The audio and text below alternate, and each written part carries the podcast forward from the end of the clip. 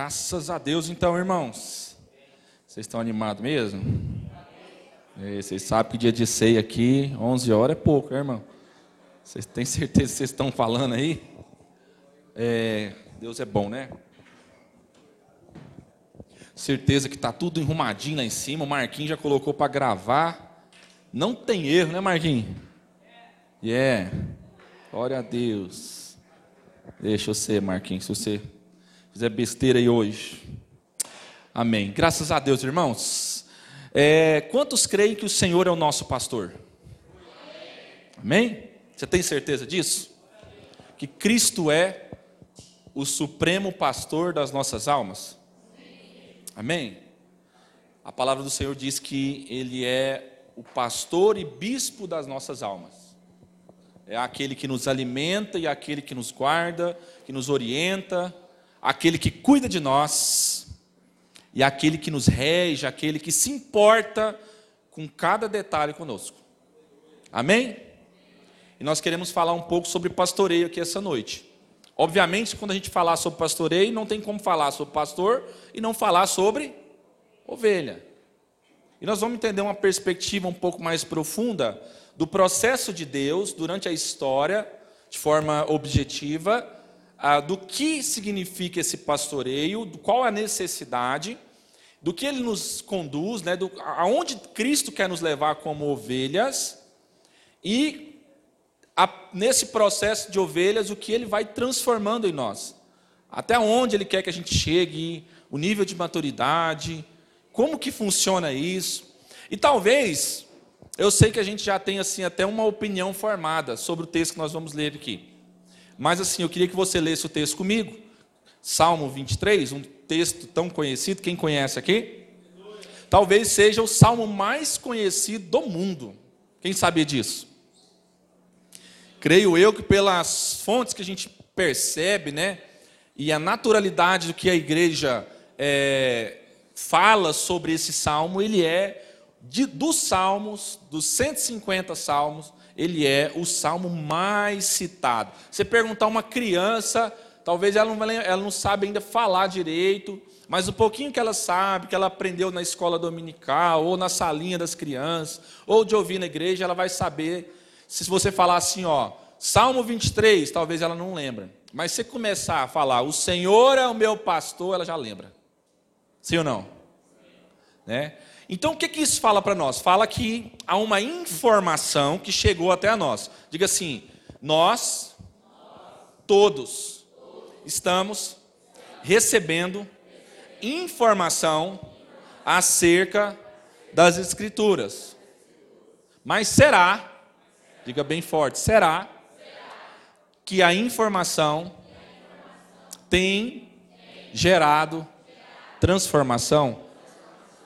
Nós vamos trabalhar nessa perspectiva. Então, o Salmo 23 talvez é uma informação que todo mundo tem.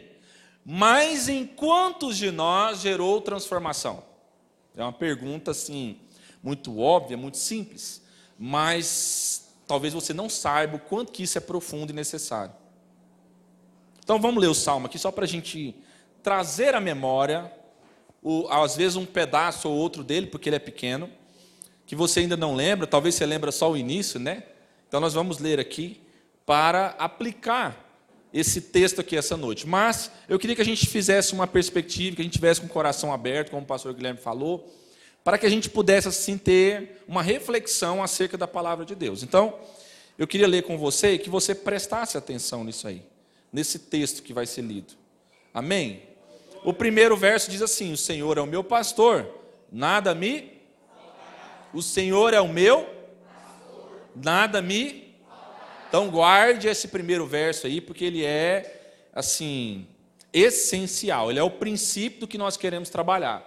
Aí ele diz assim: ó, Ele me faz repousar em pastos verdejantes, leva-me para junto das águas de descanso, refrigera-me a alma. Olha que coisa linda. Quando você lê isso aí, não dá uma, um ar assim de de alegria, de descanso. Né? quando você lê essa palavra refrigério, nossa, mas traz uma coisa tão boa para a gente.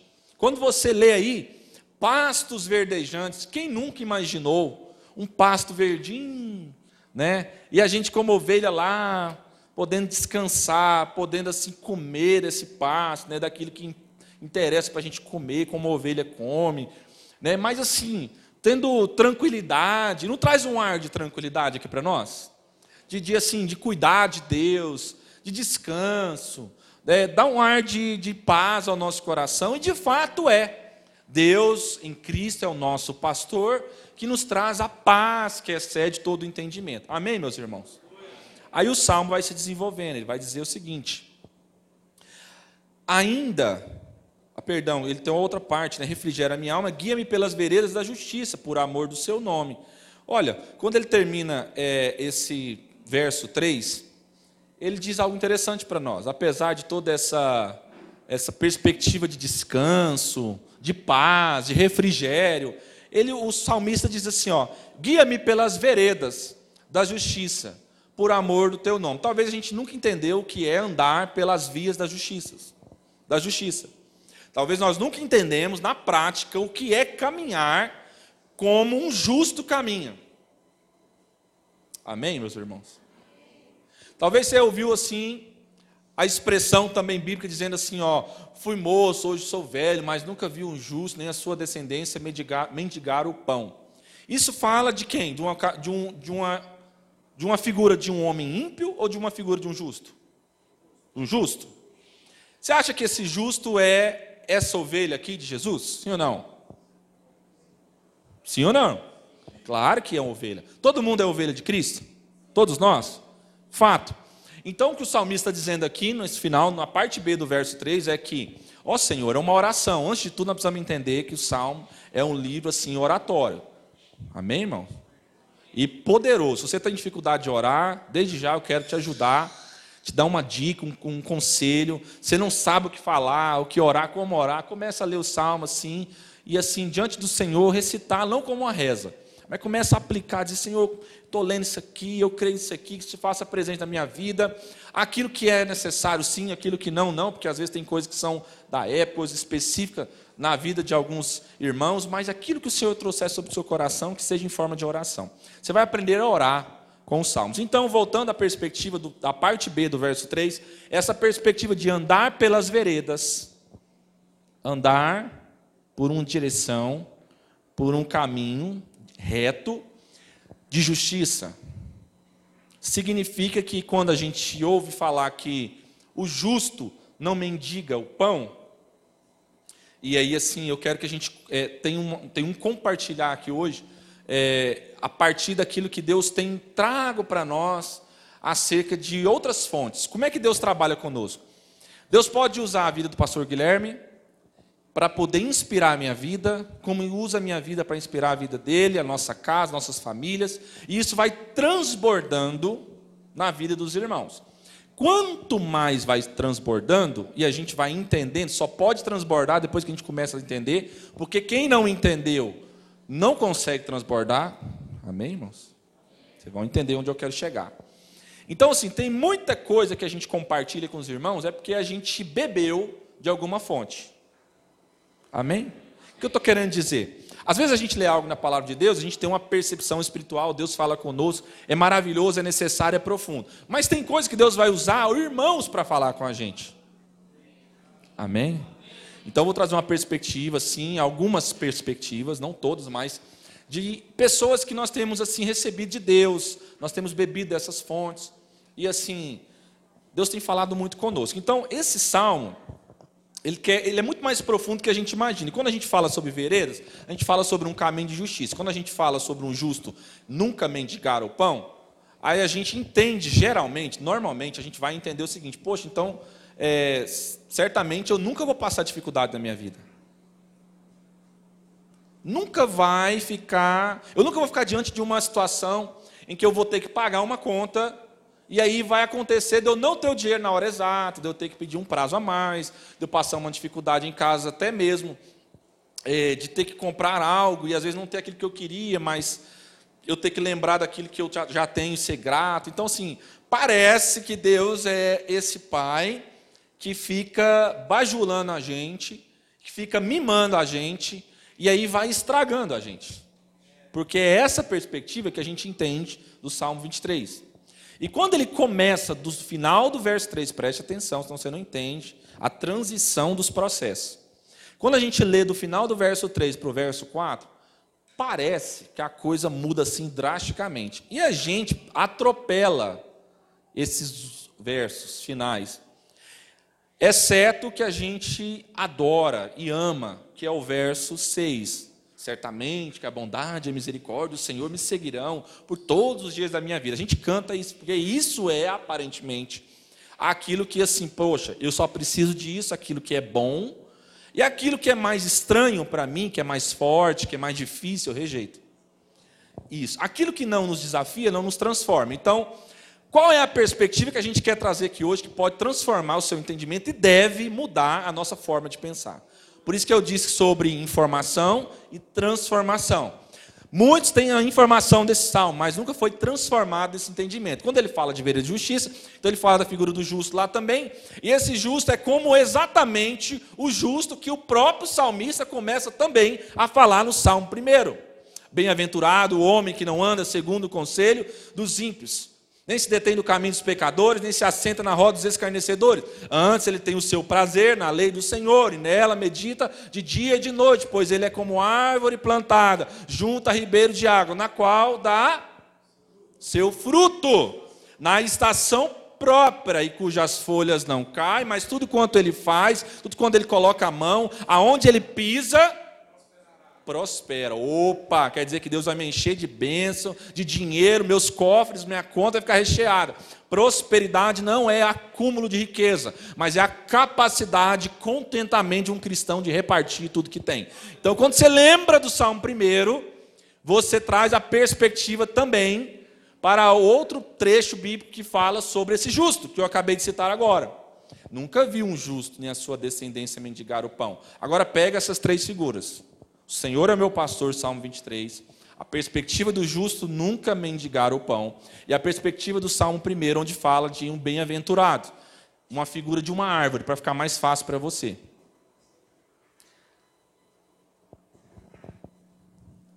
Quando você se enquadra nessa, nesse início desse salmo, preste atenção. Você é uma figura de uma plantinha de Jesus.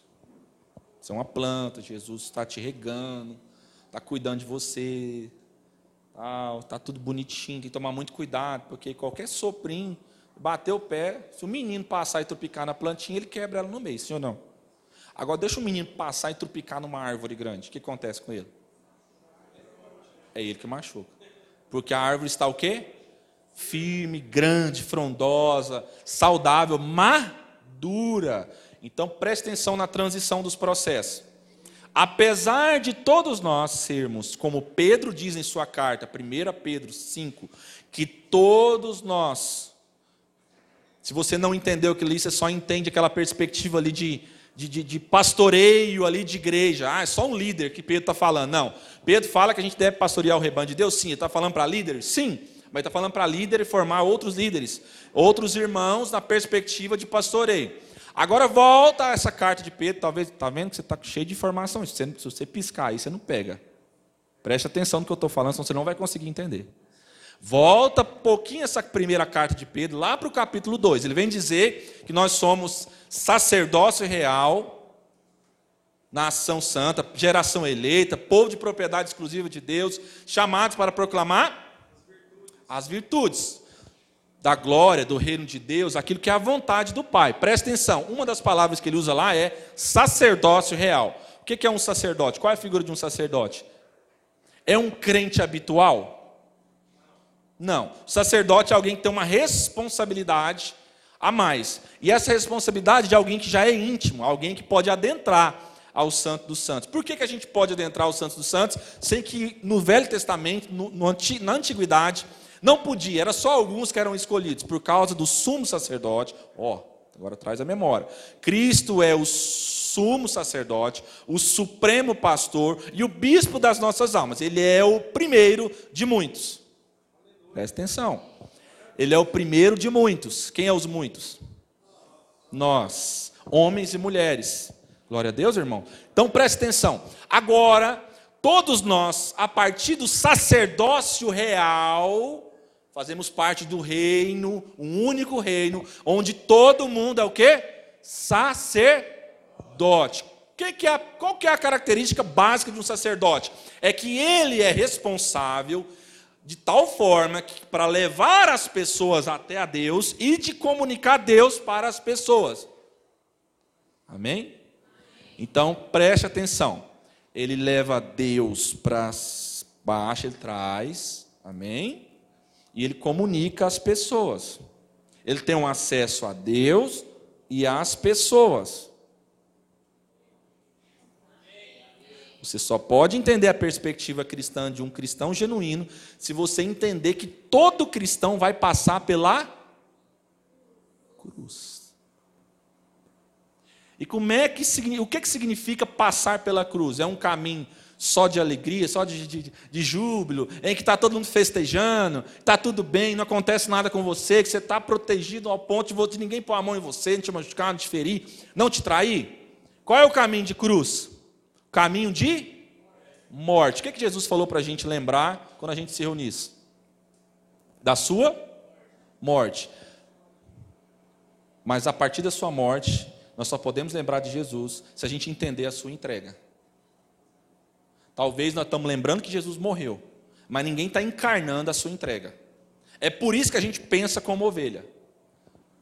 Se você olhar naquela figura lá, olha de forma individual, Seja honesto. Quem é você naquela figura? Quem é você? Hã? Ovelha? Certo. Vamos terminar de ler o salmo agora. O salmo diz o seguinte: só para a gente não, não, não, não esquecer daquilo que nós estávamos falando sobre o justo, nunca mendigar o pão. Só para você não ficar aí maquinando. O que, que significa isso? Significa que você nunca vai passar vergonha de não ter nada para entregar. Você vai até poder ficar sem nada por amor a alguém que você entregou. Mas você nunca vai estar diante de uma pessoa como justo e alguém precisar de você e você despedir alguém sem abençoar essa pessoa. Então o justo nunca mendiga o pão, porque apesar dele até passar falta, ele pode faltar, mas nunca ele vai mendigar, porque a cultura de mendigo é de um escravo e um justo é um filho. Então o filho é tão maduro, mas tão consciente que o pai está cuidando dele, que não importa a circunstância que ele passe, ele sempre tem algo para entregar.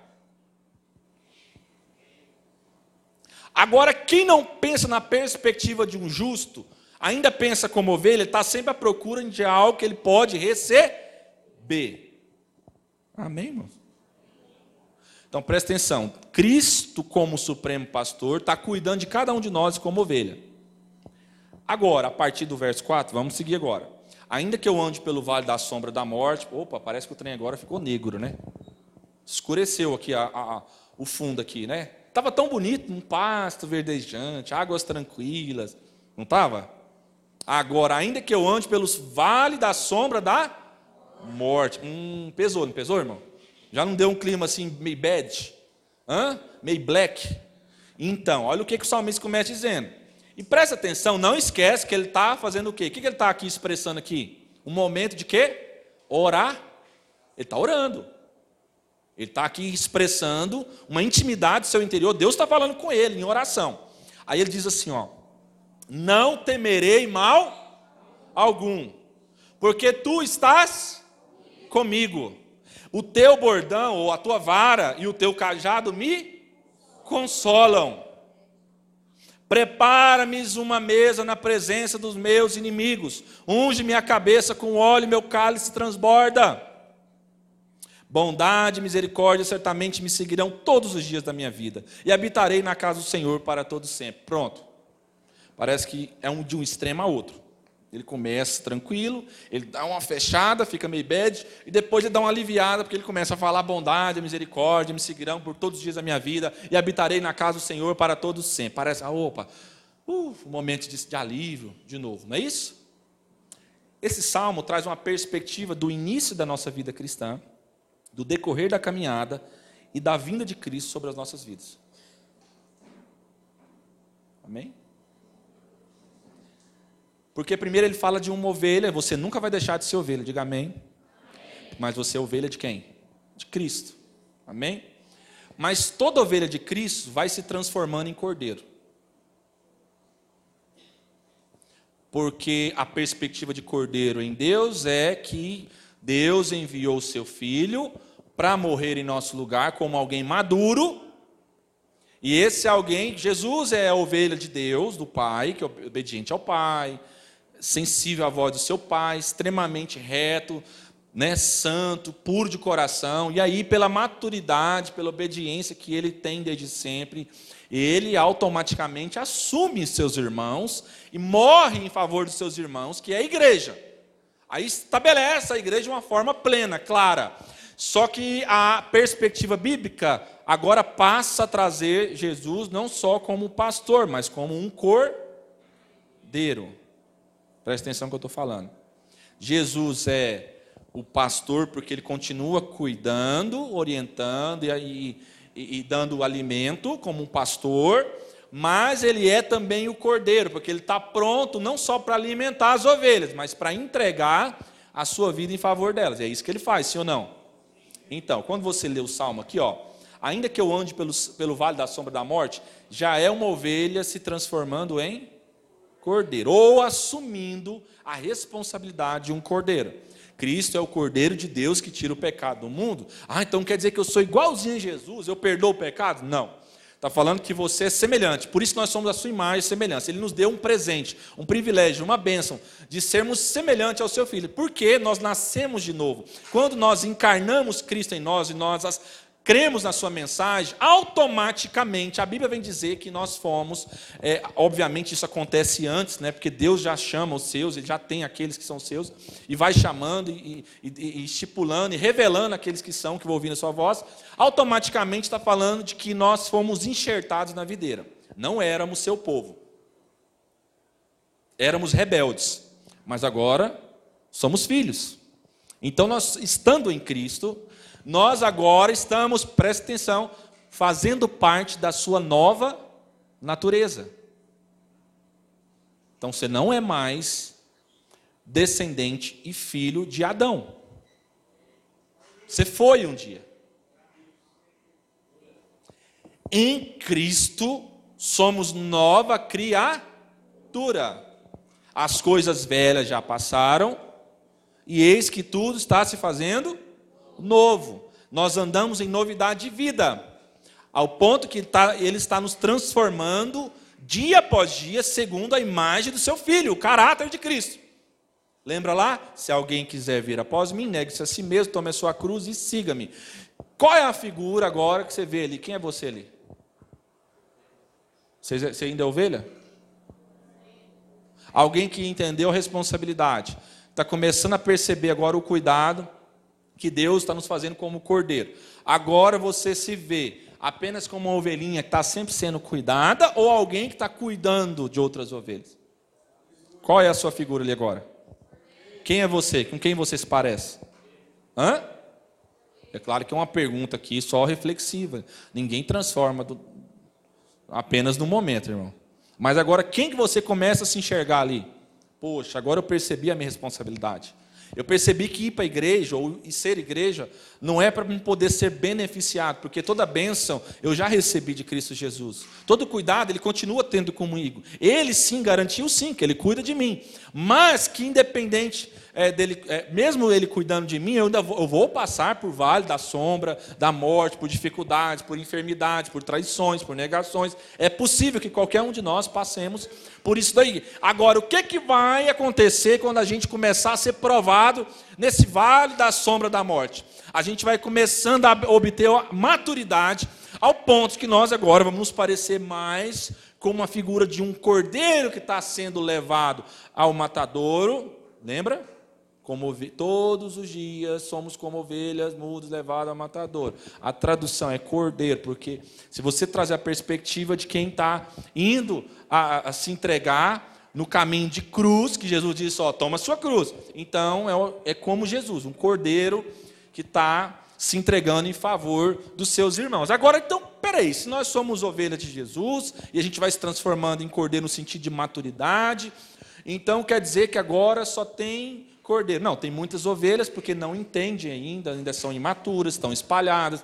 Aí nós entendemos o porquê que nós falamos essa semana sobre orar por trabalhadores.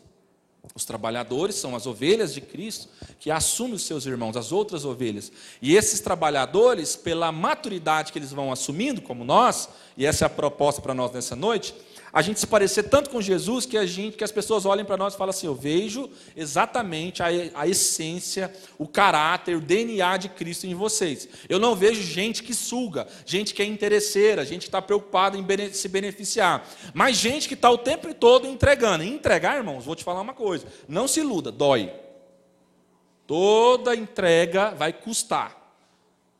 E quanto mais você entrega, mais te custa, mais doloroso, mais angustiante, mais nós temos que ter a perspectiva de que nós não entregamos para que a gente venha, por exemplo, somente para o céu. Essa não é a nossa perspectiva. Nós não temos dúvida de que o céu é parte daquilo que Deus tem preparado para nós, na verdade, uma nova terra, porque o céu é a perspectiva de uma nova terra para nós, então nós vamos tá tudo certo, nós já estamos em Cristo. Agora não estamos preocupados assim, ah, vamos para o céu, será que vai, será que não vai? Né? O que, que eu tenho que fazer? Não, você não tem que fazer nada, Cristo já fez. Amém? Agora, a perspectiva de Deus para a humanidade sempre foi que a gente cresça na mensagem, cresce no seu filho, e que ele, como cordeiro que foi enviado, agora nós nos parecêssemos com ele, a partir do momento que a gente agora nos tornássemos parte dele. Então, quando a gente lê o Salmo 23, nós nunca mais vamos ler da forma que a gente leu até hoje. Porque agora, e aí eu quero usar as palavras do pastor Paulo Borges Júnior, eu achei interessante uma analogia que o Paulo Júnior faz, além de todas que eu acho dele. Tudo que ele fala para mim é muito interessante. Mas é interessante porque ele tem uma analogia não apenas de uma informação. É interessante olhar para a vida do Paulo Júnior porque a perspectiva que ele lê as escrituras é de alguém que não é que obteve muita informação, muito conhecimento, mas de alguém que, no decorrer da sua caminhada, pela sua idade, pela sua entrega, ele foi obtendo o testemunho vivo na prática do que Deus fez ele passar. Então, não é um conjunto de informação, é uma alegria, uma proposta de um testemunho. E quando a gente olha para o pastor Paulo Borges Júnior, que é uma inspiração para nós, a gente vê um testemunho de Deus na vida dele. E ele fala algo é interessante acerca do Salmo 23. Ele diz assim: quando eu era mais novo, talvez como nós, ele pensava assim: eu sou essa ovelha e Jesus está cuidando de mim e está tudo certo, é isso mesmo, e não deixa de ser assim, porque ele cuida mesmo, como a gente falou, está tudo bem. Ele disse que quando ele ficou um pouquinho mais velho, na metade da sua vida, aí ele começou a olhar e falou assim: é, parece que o texto está querendo me dizer, pelo que eu estou passando, as experiências que Deus está me fazendo passar na prática, me faz entender que agora eu estou me enxergando agora como uma ovelha que está lá na mesa sentada com os inimigos. Aliás, os inimigos estão lá me olhando, eu sentado na mesa, sendo assim, comendo, eu diante dos meus inimigos, eles me observando e falando assim: nossa, que coisa, hein? Esse cara é de Deus mesmo, é ungido mesmo, né? Porque o texto fala de unção, fala de óleo, fala dessa perspectiva física da ovelha, característica de ovelha, porque o salmista Davi fala exatamente daquilo que ele conhecia. E aí ele pensou assim: pronto, é isso, eu entendi. Então eu vou chegar ao ponto da minha vida em que Deus vai né, me colocar lá, mais ou menos igual aquela música que a gente ouve o pessoal cantando por aí, né? Quem me viu passar na prova não me ajudou, quando me vê na benção vai se arrepender. Eu vou estar lá na. Vocês vão estar na plateia, eu vou estar lá no palco. Então ele enxergava assim, poxa, parece que eu vou estar no palco, a galera vai estar na plateia, me aplaudindo, e essa galera vai ver Deus na minha vida. Ah, agora sim, essa, essa parte é boa, eu gostei. Aí quando ele foi ficando mais velho, ele pensou assim, gente, parece que esse trem não é bem assim. Parece que agora tem uma mesa e os inimigos estão sentados nela. Só que tem um problema. Estou percebendo, por toda a experiência que eu já tive, que eu acho que eu entendi o Salmo 23. Aí ele conta assim: parece que é eu que sou o jantar que vai ser servido porque é a minha vida que está sendo entregue em favor dos meus inimigos. Lembra quando Jesus falou sobre isso? Você orem por aqueles que vos perseguem, pelos seus inimigos. Para o quê? Para que se amontoem brasas vivas sobre a cabeça de quem? Hã? Sobre as nossas cabeças. Porque quanto mais nós revelamos Cristo para as pessoas, quanto mais entrega, mais evidente fica que Cristo está em nós e que a glória de Deus está manifestada em nós. Qual é a glória de Deus? A glória de Deus é o conjunto dos seus atributos: seu eterno poder, o seu caráter, sua bondade, sua misericórdia, o seu amor, sua paciência, sua longanimidade. E tudo que nós já sabemos e até o que nós não sabemos, que é infinitamente. Então a glória de Deus é a revelação de quem Deus é. E como ele estende isso à humanidade.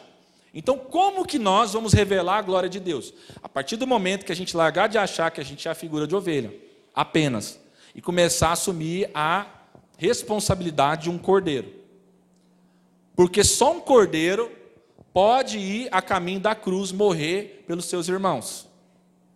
E só uma ovelha pode querer ficar no pasto, comendo, banhando, curtindo, porque ainda é muito nova, ainda é inexperiente, ainda é imatura, e olha a vida como assim, poxa, igreja é só ir lá, pular, cantar e ouvir palavra, participar dos eventos, comer churrasco e tudo mais. Então, essa é a perspectiva de ovelha. A gente não precisa de contribuir, não precisa de ofertar. Eu nem entendo porque esse povo arruma, arruma tanto dinheiro para gastar. Eu não sei onde é que, por que, que dá dinheiro na igreja né? E aí a gente pensa como ovelha. Então, se você ainda pensa como ovelha, eu não posso afirmar, porque não é a minha intenção, e não é isso que o texto está dizendo, eu estou tratando a partir do texto que todos nós aqui somos ovelhas. Mas é o seguinte, você, não é que você não é uma ovelha. Se você não, não se responsabiliza pela sua família, você não tem evidenciado esse fruto do espírito de responsabilidade, essa maturidade, não é porque você não é ovelha. A verdade é que você ainda não entendeu que Deus te chamou para se transformar num cordeiro. Só um cordeiro vai a caminho da cruz se sacrificar no sentido de entregar a sua vida em favor dos seus irmãos. E aí tem uma perspectiva muito maior, porque quando a gente fala de ovelhas, nós estamos achando que nós estamos falando só daqui, aqueles que estão reunidos aqui. E aí quando Jesus vai tratar sobre pasto, ou sobre perspectiva de campo, ele vem dizer que há, um, há uma colheita a ser feita. E o campo é o mundo. Então preste atenção. Tem milhares e milhares e milhares e milhares que nós não sabemos e nem podemos contar de ovelhas espalhadas pelo mundo. E assim como o pastor Guilherme contou algo sobre o trabalho dele, a experiência dele, é exatamente sobre isso. Lá tem ovelhas. E por que nós estamos tratando alguém em nosso trabalho como se eles não fossem ovelhas? Porque eles não ainda não se parecem muito com a gente, na nossa perspectiva, não se veste como a gente, não fala como a gente, mas é ovelhas, como Jesus falou, olha, tem ovelhas que não são desse aprisco aqui, tem outras que vai, vai, vocês vão descobrindo ainda. E eu vou trazer. Então tem ovelhas que não é desse aprisco ainda, mas é ovelha de Jesus. E como irmão, irmãos mais velhos, nós somos os cordeiros, é, os pequenos cordeirinhos de Cristo que vamos entregar a nossa vida em favor deles. Por que, que Davi, apesar de ter tantas falhas e também ter acertado em muita coisa, mas por que, que Davi consegue trazer essa perspectiva e começa o salmo dizendo: O Senhor é meu pastor, se ele não tinha uma perspectiva de pastoreio clara no Velho Testamento? no sentido de Deus para conosco. Quando ele vai tratar, ele vai falar com o Pai, ele vai falar com Deus, ele vai orar no seu momento ali. Por que, que ele usa essas expressões? Por que, que o Salmo 23 ficou tão cravado e tão poderoso? Porque Davi pega exatamente, como eu disse do Paulo Júnior, a sua experiência, porque ele era pastor de ovelhas. Então ele olhou falou assim: rapaz, Deus me ama tanto que eu enxergo Deus para mim como eu enxergo as minhas ovelhas. E como eu acho que elas me enxergam lá no pasto. Eu cuido delas, eu dou a minha vida por elas. Eu vou atrás, eu me machuco, eu luto com o urso, eu luto com, com, com o leão, o que for preciso, para proteger as ovelhas do pasto, do meu pasto. Então é o seguinte: na hora de expressar quem Deus era para ele, na sua perspectiva, na sua percepção, ele olha e fala assim: Ah, o Senhor é o meu pastor. falou, rapaz, eu só posso enxergar Deus como um pastor. Porque não há nada mais lindo, mais profundo de alguém entregar a vida, de cuidar de alguém, do que um pastor que eu sou para as minhas ovelhas. Então, eu sou ser humano, falho, consigo ser assim para as minhas ovelhas, imagine Deus para mim. Então, o Senhor é meu pastor, o Senhor é pastor para mim, da mesma forma que eu sou um pastor para as minhas ovelhas. Então, o Senhor é meu pastor, nada me faltará. E esse nada me faltará é que de fato não vai faltar nada. Amém? Você pode dizer assim: nada vai me faltar. Porque o Senhor é o meu pastor e me fará crescer numa mentalidade de cordeiro, pronto para entregar a minha vida. Então não vai faltar muito momento de alegria, não vai faltar também tristeza, não vai faltar milagres, mas também não vai faltar muitas angústias, Amém? Não vai faltar amigos, glória a Deus, irmão. Mas também não vai faltar inimigos. Não vai faltar gente fiel, íntegra do seu lado, para te ajudar com o coração em Deus. Deus vai enviar para te ajudar, para você não andar sozinho, para você não desanimar na vida. Amém, meus irmãos? Mas também não vai faltar dentro da sua casa, em qualquer lugar, o traidor traidor vai estar na mesa, o traidor vai sentar com você, vai dizer que te ama, vai te beijar seu rosto, vai te dar um abraço. Amém? Aí como é que nós vamos fazer com o traidor? Matar ele? Não. Porque nós não é ovelha que chora para o papai, que a gente é imatura, fala, papai, mata ele. Quando a gente pensa como ovelha, a gente ora assim, Deus, pega o fulano e acaba com ele. Entra com providência, Senhor. Queima ele, Jesus. Amém? Certo dia eu vi um vídeo assim que é engraçado demais. O pessoal fizeram uma peça na igreja. E essa mentalidade, esse hábito, e era uma senhorinha. E nesse hábito né, de usar essas expressões, pela mentalidade, é, um rapaz se vestiu lá na peça, fazia parte da peça, era o irmão. Ele estava todo transformado assim, se vestiu de bebo, bem de doido, de traficante, sabe o que era. E entrou na igreja para fazer a peça, do nada. Começou a peça sem ninguém avisar. Aí, como hábito de alguém que pensa assim, nossa, não pode ter ninguém diferente, nós já amaldiçoou para Deus matar logo. Já a velhinha já gritou assim, queima ele, Jesus.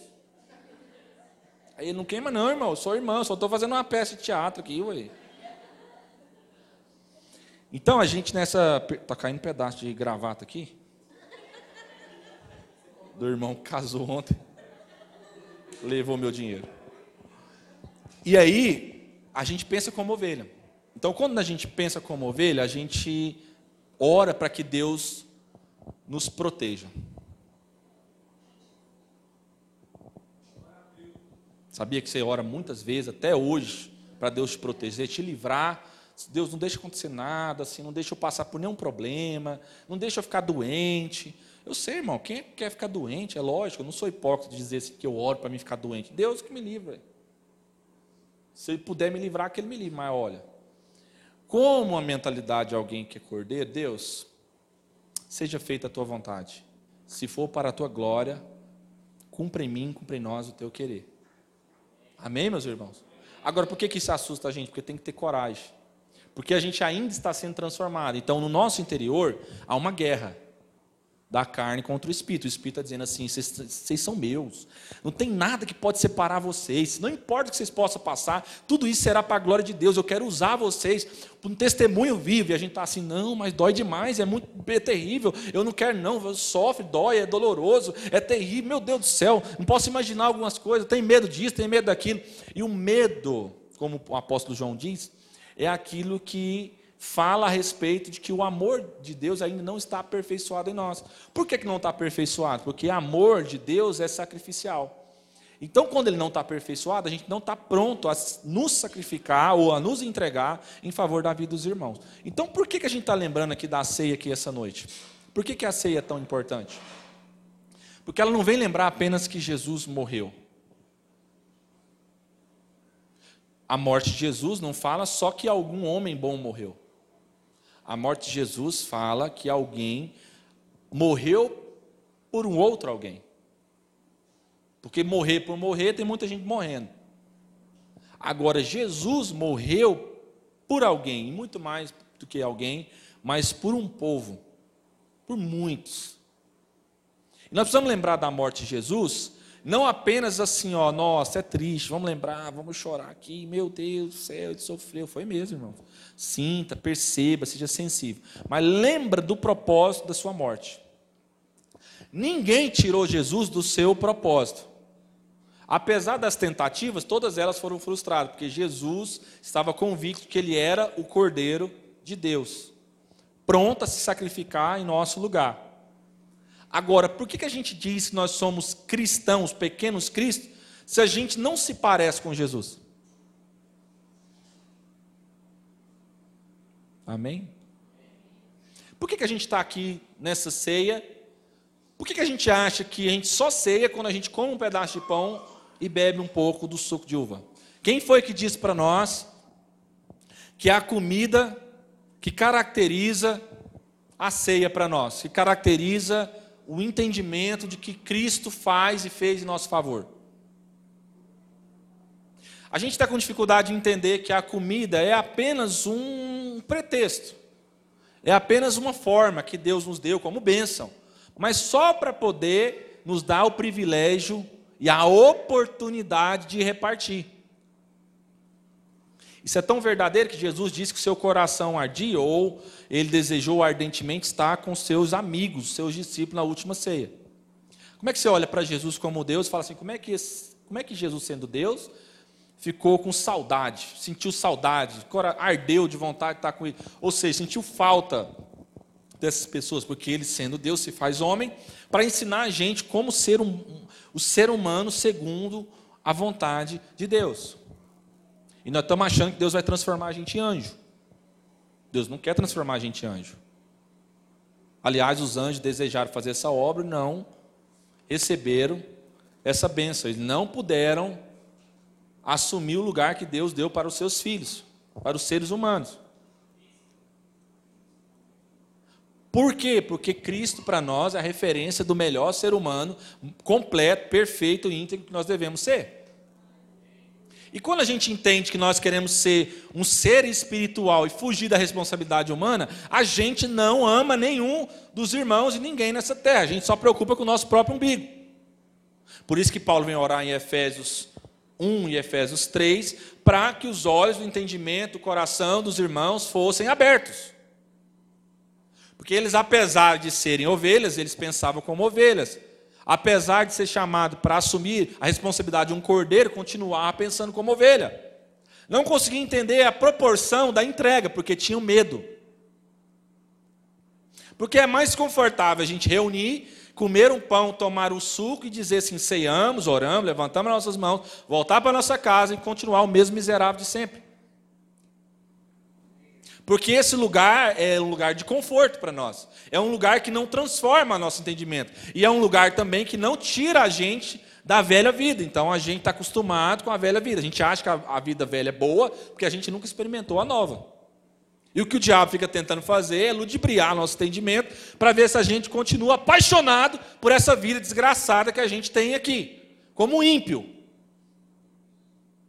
Trabalhar muito para ver se nós ganhamos dinheiro, para comprar as coisas, para poder viajar, para poder dizer que tem, para pensar que no final da vida nós vamos aproveitar, sendo que nós nem sabemos se nós vamos chegar no final da vida. Semana passada nós tivemos uma irmã conosco, que a gente ama muito. E nós não imaginava que nós podíamos dar o último abraço nela.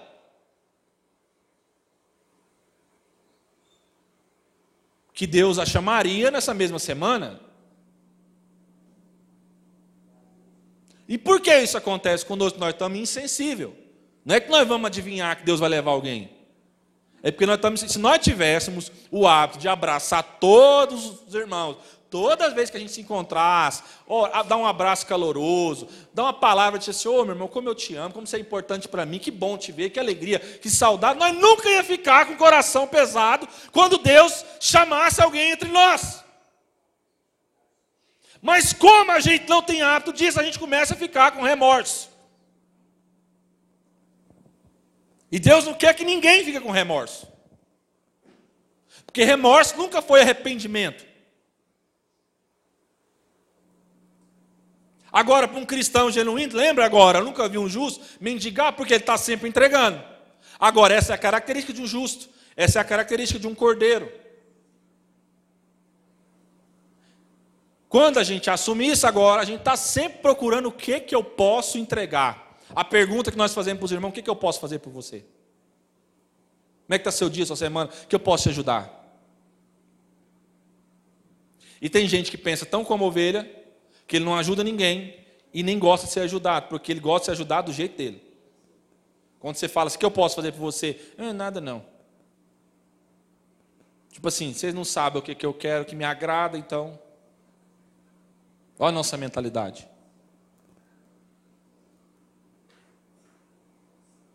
E tem ovelha que ainda, porque andou muito perto de bode, aí tem umas características de bode.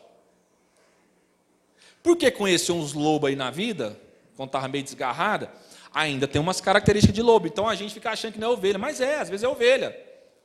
Só pegou uns trejeitos de bode, de lobo, é aquelas que você vai ter mais trabalho para cuidar. Agora, só um cordeiro, alguém responsável, que se torna, agora presta atenção, agora só um cordeiro responsável, que entendeu que nós somos chamados para pastorear uns aos outros, não é cargo que eu estou falando, todo mundo aqui é pastor um do outro.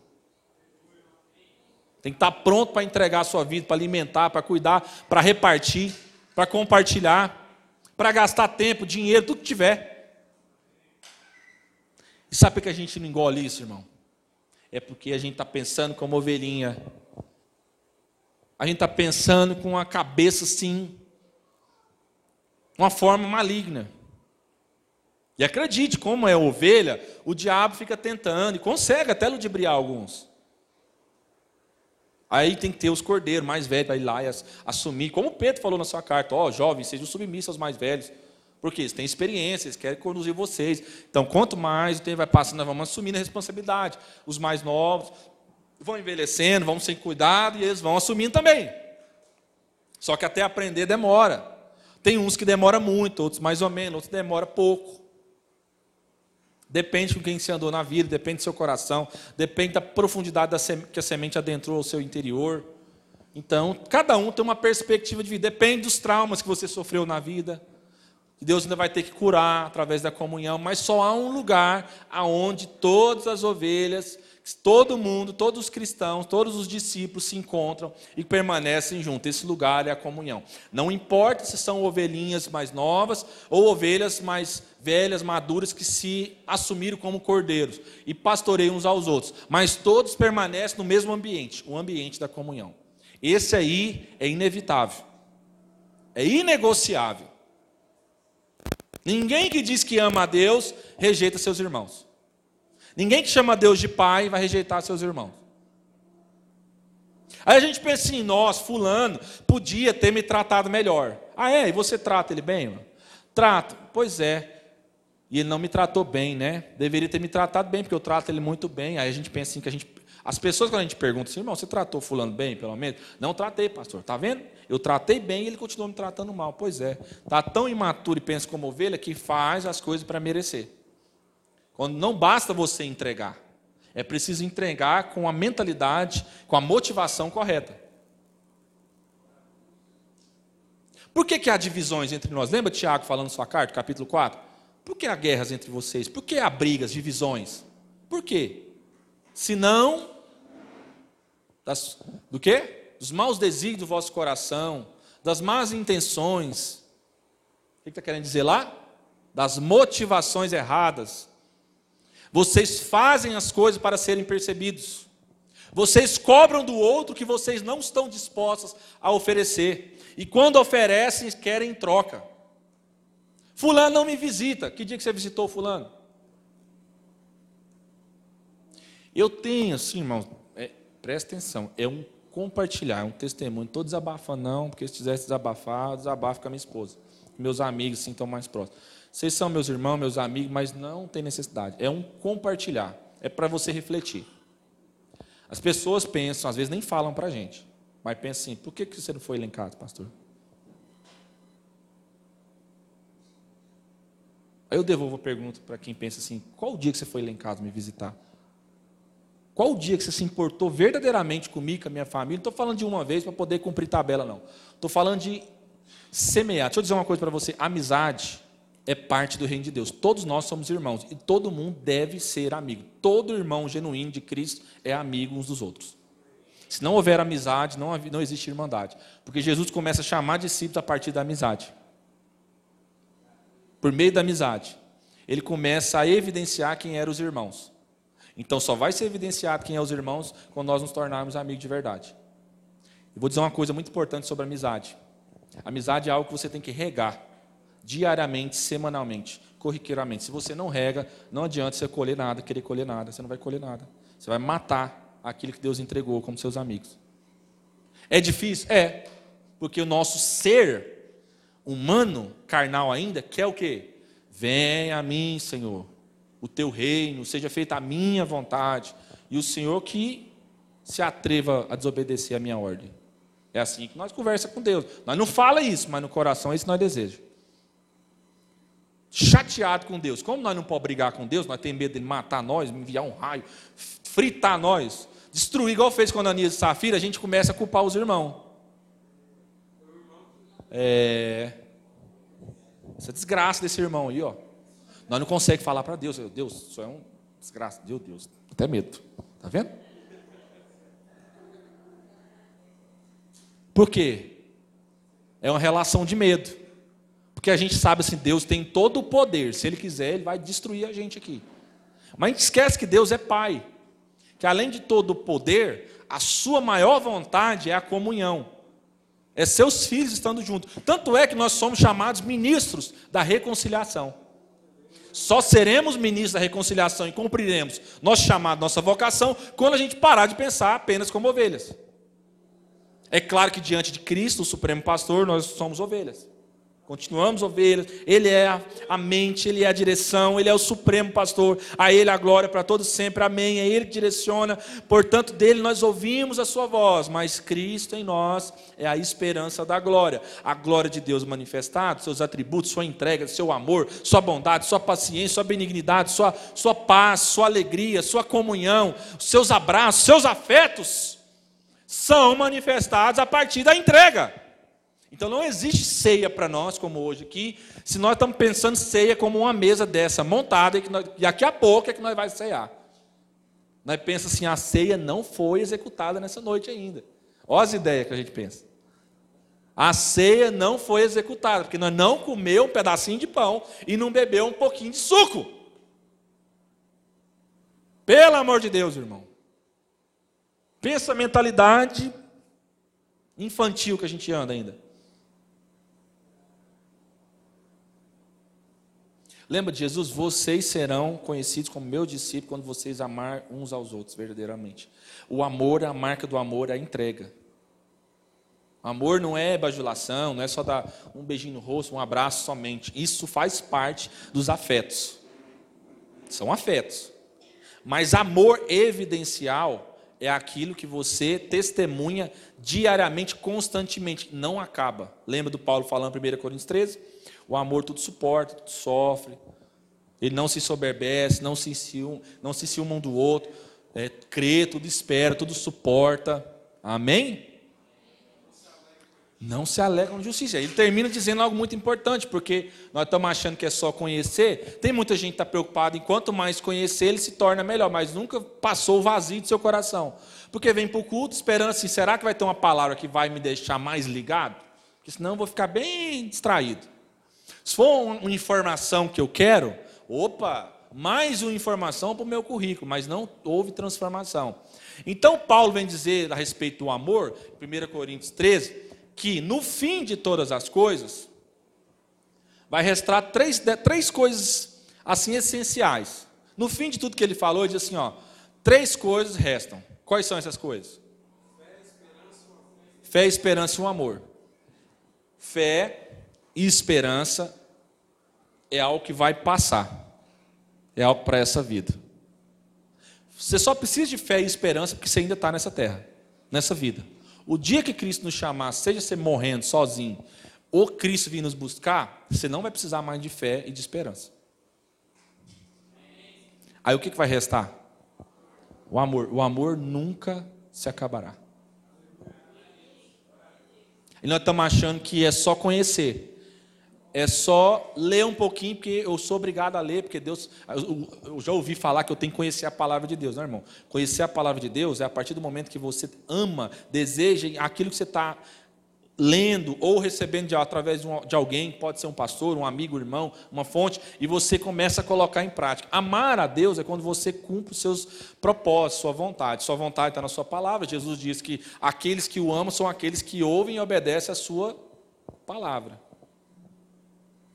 Então, a palavra de Deus está sendo aplicada essa noite. A pergunta é: quem é que de fato ama Jesus, que é ovelha, e que entende sua responsabilidade para se tornar cada vez mais cordeiro, parecido com Cristo, para responder, corresponder, obedecer e assumir a responsabilidade dos irmãos. Não só os que estão aqui, mas daqueles que estão lá fora. Afinal, igreja não é chamados para dentro. Igreja é chamados para fora. Não é o que a Eclésia diz? Que, que significa lá, irmãos? Chamados para fora. Ou seja, é de dentro para fora. Amém? Então o Senhor é meu pastor, nada me faltará. O pau vai quebrar e a festa vai acontecer. Vai ter dia de festa, dia de choro. Dia de velório, de luto, dia de fazer churrasco, comer carne, de celebrar, de aniversariar, de celebrar mais um ano de vida. Amém? Dia da gente ficar recolhido, mais cuidando uns dos outros, mais quietinho. Dia da gente poder passear junto, viajar. Amém, irmãos? Se você não pensa isso aqui como sua família, você ainda está pecando.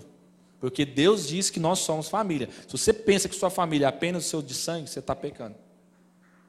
Você está rejeitando quem Cristo morreu e salvou e comprou e disse que é, é família. Então é muito mais além do que nós estamos imaginando.